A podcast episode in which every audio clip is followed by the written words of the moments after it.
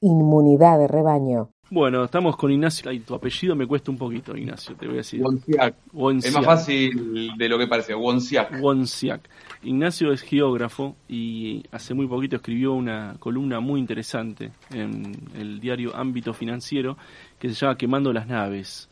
Y se pregunta acerca de la posibilidad de un mundo multipolar y trata de agregar algunos elementos y hechos históricos que nos permiten complejizar un poco esta cuestión de, de la invasión, como dicen algunos, del conflicto entre Rusia y Ucrania. Eh, Ignacio, ¿cuáles son los hechos que tenemos que tener en cuenta si queremos entender las coordenadas de este, de este despelote? Bien, Leo, mira, en primer lugar, este, eh, claramente no, no, estamos a favor de, de, ninguna guerra y nos parece, en, en general, no nos gusta la guerra. Pero lo que está bueno hacer ante tanta también desinformación, fake news, todo un andamiaje comunicacional complejo que se despliega, también este poder eh, conocer, eh, indagar en la racionalidad de los actores que, intervienen, en, en, por qué suceden las cosas que suceden, digamos, si no estaríamos para no, para no repetir este solo que la guerra es mala. Así que yo digo, dicha esa aclaración, creo que los, los principales hechos históricos, para no irnos demasiado lejos en el tiempo, aunque inevitablemente probablemente haya que después ir un poco más para atrás a lo que decía el compañero acerca de, de las promesas hechas de Estados Unidos a la ex Unión Soviética, a los viejos, a los antiguos dirigentes soviéticos, a los últimos, mejor dicho, de no ampliar la Alianza Atlántica hacia, hacia el este, por lo menos habría que remontarse al golpe de Estado contra eh, Yanukovych en 2014, eh, que es efectivamente un golpe, porque fue efectivamente un golpe, porque no hubo un, no hubo un juicio político, no hubo renuncia. Eh, Yanukovych terminó yéndose hacia Rusia y, a él se le dio un golpe, un golpe conocido como las protestas del Euromaidán, la plaza, del, la plaza de la Independencia, etcétera, el famoso Euromaidán que eso también, también eh, vino de la mano de la, del 2010, 2011, cuando fueron en la primavera, o sea, en la primavera árabe, la, también la destitución y el asesinato de Gaddafi, o sea, hubo toda una época entre el 2010 y este golpe en Ucrania, también de distintos movimientos de protestas, de ocupación del espacio público y de, y de golpes. Eh, eso, eso lo que trajo también en eh, este golpe fue una reacción de los de los habitantes del, del este ucraniano. Ya estas cosas también un poco, no, no quiero repetir porque hace cinco o seis días que, todo esto lo venimos también escuchando, pero, pero es importante eh, saber que eh, hubo uno, o sea, lo que ahora Rusia acusa de genocidio estos últimos ocho años, hubo una guerra.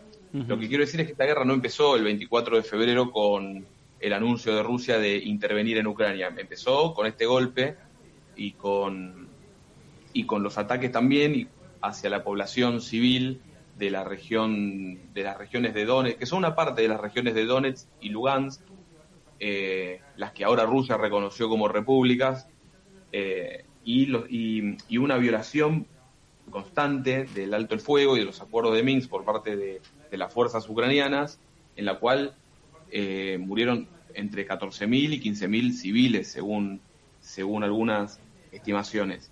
Esto también le, le dio a Rusia el lugar para pedir, para exigir sus, digamos, junto con la con la, con la creciente disposición del actual gobierno de Ucrania de incorporarse principalmente a la Unión Europea, pero principalmente a la OTAN, eh, y con la anuencia también de Estados Unidos y de la propia OTAN en nunca decir que no, eh, llevó también a que Rusia vea lógicamente vea como un, problema hacia su seguridad nacional. Y lo que y lo que fue planteando fue un principio que fue lo que el canciller ruso llevó a distintas a distintas reuniones y los documentos que los últimos meses se fueron enviando y contestando entre Rusia y la OTAN del principio de eh, indivisibilidad de la seguridad. Eh, eso es importante porque no es que Rusia ataque, invadió de un día para el otro y, y y abona esa construcción del, del, ruso malo malo, sino que eh, fueron planteando en la parte diplomática este principio de indivisibilidad de la seguridad, en la cual reforzar la seguridad de Ucrania o de algunos países no puede en detrimento de la seguridad de otros, en este caso de, Rusia, al tener en sus fronteras bases, eh, directamente bases de, misiles de, corto y largo alcance, bases de, o de armas estratégicas. en la conferencia de Múnich de hace, de hace pocos días, eh, Zelensky planteó que quería rearmarse con material nuclear. Y esas son las famosas líneas. Perdón, Leo. No, no, exactamente, que hubo una serie de pasos previos que se fueron agotando sistemáticamente.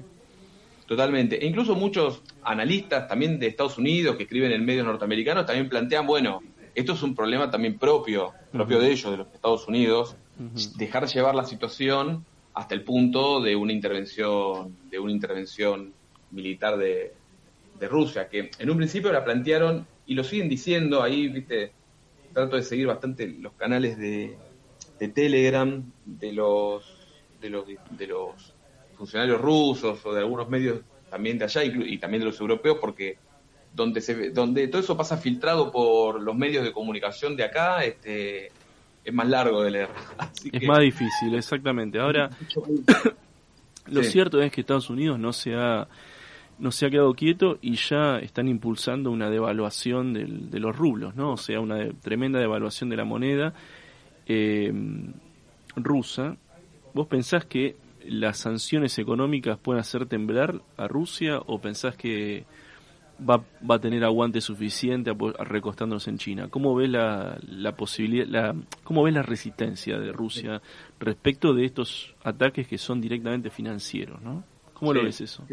y anunciaron un bloqueo directo de las cuentas del Banco Central ruso. Exactamente, tienen inmovilizados los dólares del Banco Central. Su reserva están estimadas, por, por, lo que dicen, en más de 600 eh, mil millones de dólares. Eh, de esa de esa inmovilización, lo que la respuesta, digamos, de hoy mismo, porque esto fue entre ayer y hoy, estas medidas, entre otras sanciones, pues están sancionando a empresas, a funcionarios, a los, a los oligarcas que viven en Gran Bretaña, o sea, le están, están atacando, están eh, sancionando a todo ruso que tengan ahí en el radar y, que camine. Sí. Pero, pero una guerra total, lo que se llama una guerra total, Una guerra total, sí, financiera, lo que van a querer ahogar económicamente a Rusia. En ese aspecto, eh, lo que a medida que hoy sacó, sacaron desde Rusia fue limitar la salida de capitales extranjeros y un llamamiento a las empresas a colaborar y a que no se lleven eh, la moneda extranjera, que no se lleven los dólares de Rusia. Por el otro lado, un aumento de la tasa de, interés y por el momento no hay ninguna aumento de tasa de interés y por lo que vi no hay eh, un aumento no no para los créditos hacia la población que estén en que estén eh, en, en, vigencia sino para que no se le escapen tampoco los rublos. Por el otro lado una compra esto es interesante una compra de acciones de por parte del Estado de empresas extranjeras que estén bajo sanciones. está bien porque si no le tiran abajo todas las acciones eh, a las empresas rusas. Claro. Y por el otro, como vos bien decís, me parece, Leo, hay, una, eh, hay claramente una alianza estratégica con China, no por nada se reunieron en la previa. Totalmente. Este, sí, este esa fue una reunión clave cuando estuvo Alberto Fernández. Ahí. Estuvo Alberto, estuvo y, se reunieron Vladimir Putin con Xi Jinping, eso me, eso está interesante porque ellos ya, ellos ya tienen una alianza, digamos, de, también es otra relación histórica, la relación ruso-china viene, eh, venía con una, digamos, la herencia soviética ahí también fue bastante compleja por la desconfianza mutua entre China y la Unión Soviética. Eso después lo fueron, digamos, sus caminos fueron bien diversos. La Unión Soviética terminó colapsando y China se reconvirtió a una potencia capitalista que le disputa directamente a Estados Unidos en muchos aspectos. de alguna, Nacho, de alguna manera se está revirtiendo, se revirtió ya hace un tiempo esa cuña que metió Kissinger en los 70, ¿no? Había sido con la reunión que tuvo con Mao, que dividió el bloque, ¿no? Y esto no está, esto se ha, se ha modificado sustancialmente estos últimos años. Ya principio sí, totalmente. Al principio de los 2000 firmaron un acuerdo de cooperación y amistad estratégica que después todos los acuerdos se van revalidando y después ya en la, en la propia práctica. Teniendo en cuenta la dimensión económica de China y la, dimensión, y la mucho menor dimensión económica de Rusia, eh, hoy en día es el, eh, el 20% de la economía rusa depende también de su relación con China. Claro.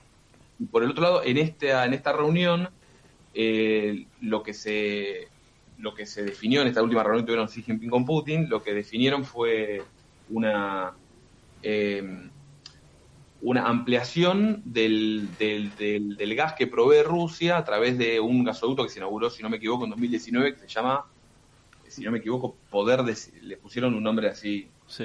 Eh, Poder de Siberia se llama el, el Poder de Siberia 1, se llama el, el gasoducto. y que también esto puede ser en función del el otro lado de esto, que es la la paralización del Nord Stream, que ya hace rato que venía del Nord Stream 2, el que evitaría el paso del gas por Ucrania para llegar directo a Alemania. En un principio yo creo que también se estuvo jugando con esto, con esas divisiones dentro del bloque europeo, eh, y, es, y es porque hay, eh, desde Alemania hay mucho interés económico en ese, en ese gas, en ese gas que le llegaría a un mejor precio del que tienen que importar de Estados Unidos el gas natural licuado. Entonces, ahora al, haber un aumento del precio del gas y al haber una menor, seguramente una menor provisión desde Rusia a Europa, una parte de ese gas puede tranquilamente ir hacia China y aumentar ahí una, una, una ya una relación en términos de, comercio de energía. Y por el otro lado está la, otra sanción fuerte que le impusieron a Rusia es eh, una parcial baja del SWIFT, sacaron del sistema de intercambio financiero internacional dieron de baja siete bancos rusos y, y ahí están viendo cómo sortear eso. También Rusia tiene un propio sistema, que es el sistema para la transferencia de mensajes financieros, y China tiene otro, que es un sistema de pagos interbancario internacional de China. Son similares al SWIFT, son sistemas como redes sociales de, de bancos y de pagos internacionales y lo que y otro punto interesante es que ya hace un tiempo habían firmado un acuerdo Rusia y China de, mm, establecer su comercio en monedas propias, fuera del dólar. Esto también puede ser una especie de oportunidad para redirigir hacia, hacia Eurasia, hacia, el, hacia Oriente, eh, un eje, que esto es lo que más o menos quise decir en, en el artículo que publicó Ámbito, de el mundo, un mundo multipolar, o sea, un montón de, bregamos por un mundo multipolar, por, eh, y... Sí, una cosa es bregar y otra cosa es en los hechos bancarse estas este, sistemas paralelos o que, obviamente surgen, no, no, no, surgen de una idea, sino que surgen de la necesidad y de los conflictos. Totalmente, pero hay, yo creo que hay una, una, tendencia, o sea, con el crecimiento de China hay una tendencia eh, a, a una gran parte del comercio internacional, a una cuestión de bloques regionales. Sí, eh, a disputar el dinero mundial, ¿no? O sea, eh, básicamente la, moneda. Emi, vos querés hacer una pregunta. Sí, ¿qué tal, Ignacio? Te habla Emiliano Delio, ¿cómo andás? ¿Cómo estás, Emi?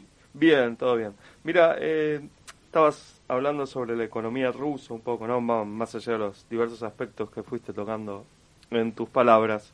Eh, ¿Vos ves la posibilidad de la reconversión de Rusia a través de China con la exportación que, bueno, se vería cerrada a Alemania principalmente? Eh, ¿Podría suplir estas exportaciones vía China, las exportaciones de Rusia, ¿no? Para tener el ingreso de divisas, que bueno, en este caso ahora no sería el dólar, podría ser una moneda común entre China y Rusia. ¿Ves viable esa posibilidad o eh, indefectiblemente Rusia va a tener que seguir vendiendo el gas a Europa, que por ahora, de acuerdo a lo que yo leí, a pesar de la guerra, se, le siguen, lo siguen haciendo. Sí, yo no creo que Rusia quiera dejar de venderle gas al resto de Europa. Eh, por eso invirtieron una, una inversión enorme en el Nord Stream 2. Este, no creo que quiera dejar de venderle, incluso dentro de las sanciones no está la, eh, cortar la provisión y por eso es la provisión de gas y por eso te decía que las sanciones en el SWIFT son parciales porque los pagos para la por la exportación de gas siguen vigentes. Claro.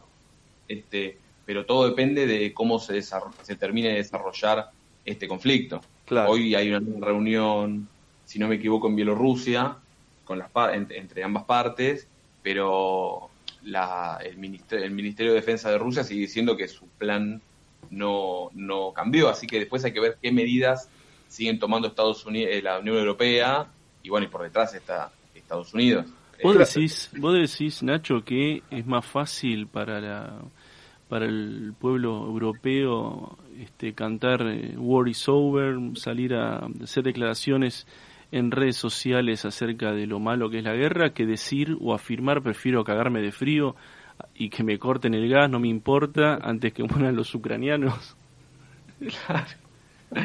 Porque digo, es mucho más, eh, digo, digamos, decir, este, bueno, si me tengo que bancar el invierno, me lo banco, pero no quiero que, pero no quiero que muera un, un ucraniano más.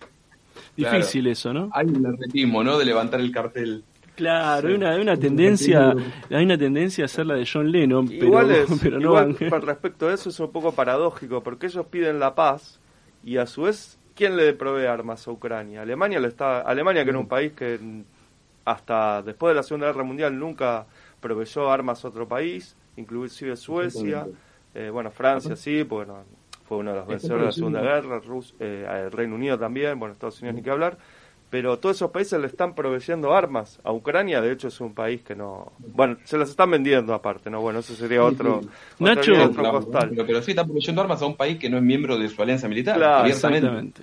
Ahora te pregunto... Sí. Esa política de no vender armas a países en conflicto medio que la tiraron a la basura rapidísimo. No, claro, eh, obviamente. Ahora, una cuestión, ¿no? Eh, ¿Pensás que a raíz de todo este conflicto puede haber una, un efecto no deseado, como dicen los antropólogos, que es que países que dudaban o no querían ingresar a la OTAN ahora vayan corriendo a firmar? ¿Pensás que puede haber este, este efecto como un efecto necesario, digamos, o no deseado para Putin, ¿no? Y puede ser, eh, creo que parte, yo creo en sus, en sus cálculos son tipo que no creo que se les escape nada. tiene que haber pensado que una parte de Europa se iba a broquelar atrás de la atrás de la, de la alianza OTAN. Finlandia y Suecia creo que son los dos que, estaban debatiendo, creo que en este momento estaba el Parlamento de, Finlandia, si no me equivoco, debatiendo si pedía el ingreso a la OTAN o no. Y la frontera de Finlandia con Rusia es bastante más extensa que la de Ucrania. Y eso haría prolongar la guerra. Iría, sí, pasa que ya sería un conflicto, todo depende de la respuesta. Yo creo que lo que Rusia también hizo es dejar la pelota en el campo de la, si bien sigue atacando objetivos militares, principalmente en Ucrania, está la pelota al lado de la OTAN de cómo va a responder. Porque una respuesta puede ser incorporar de hecho también a Ucrania, Ahora, que no lo están haciendo y a estos otros países. Eso ya iría a una escalada y a una guerra bastante, mucho más prolongada y más extensa. yo no sé si están todos en condiciones. Una consulta, bueno, si, o sea, si ya todos los países de Europa entran en la OTAN, ya, digamos, esta supuesta neutralidad que tenía, o independencia que tenía todos, eh, Europa de Estados Unidos, que es lo que había planteado De Gaulle, y bueno, todos estos países que no estaban incondicionalmente alineados a las deseos de Washington, como Suiza, Suecia, Finlandia, ya directamente si todos entran a la OTAN serían perdería total autonomía de, los Estados Unidos. ¿Sería así? Si todos los países, estos miembros entran a esta alianza con del Atlántico Norte, que es con que incluye Estados Unidos, ¿no? ¿Sería así o no? Puede ser, porque hay una, hay una hay un seguimiento de la agenda de Estados Unidos muy importante por parte de los países, de los principales países europeos este, Gran Bretaña, Francia, ahora Alemania. Es solo los aliados históricos, ¿no? Eh, Francia, Inglaterra, sobre todo, bueno, Inglaterra ni que hablar, y Alemania después de la Segunda Guerra eh, también. Pero Alemania estaba manteniendo una posición distinta y ahora terminó de, pareciera que terminó de cerrar filas con, con la agenda de política exterior de los Estados Unidos. Sí. Este, yo no sé si nacerá un nuevo mundo efectivamente, pero que por lo menos están, hay demostraciones de de, la actual muy desnudas, digamos. este, Eso es lo que, lo que está pasando. Y que efectivamente la, hay una, hay, creo que hay una estrategia de, de, Estados Unidos de, de cortar la expansión de China. También en términos, esa expansión de que hablamos, en términos económicos. era potencia, China y hoy es, es, la segunda potencia económica del mundo, ¿no? Y militar es la tercera. Exacto. Y si, hay y si la Unión Europea tuviese una política un poco más independiente de, la agenda de Estados Unidos, eh, ya está la iniciativa, y se, y sus países a la, a la iniciativa de la franja y la ruta de construcción de infraestructuras. la, ruta de la seda, sí, sí, sí. De comunicación que propone China, ya es una ya es una disputa mucho más fuerte en términos económicos. Por eso son varias disputas que se están dando simultáneamente, una económica de parte de China, una, una militar y territorial por parte de Rusia, eh, y es donde Europa no termina de encontrar su lugar y hoy ese escenario, la propia Europa de una guerra. Esto, esto es lo, por eso están todos tan indignados. Exactamente. y a todo... El tipo levanta carteles, está indignado por eso, porque no lo vi levantar carteles por, por Yemen, por Palestina, por ningún otro país invadido. Una, a todo eso hay que sumarle una tremenda y una terrible guerra comunicacional, eh, digamos, que realmente le hace la cabeza a millones y millones de personas. Era Ignacio Wonsiak, te voy a despedir y te agradezco que hayas pasado por inmunidad de rebaño, Nacho. Les agradezco mucho a ustedes, muchas gracias por, por la nota. Bueno, esperemos que esto, eh, la verdad, se termine lo más rápido posible y con, y con el mejor resultado posible, que es que no haya en lo posible víctimas civiles en esto.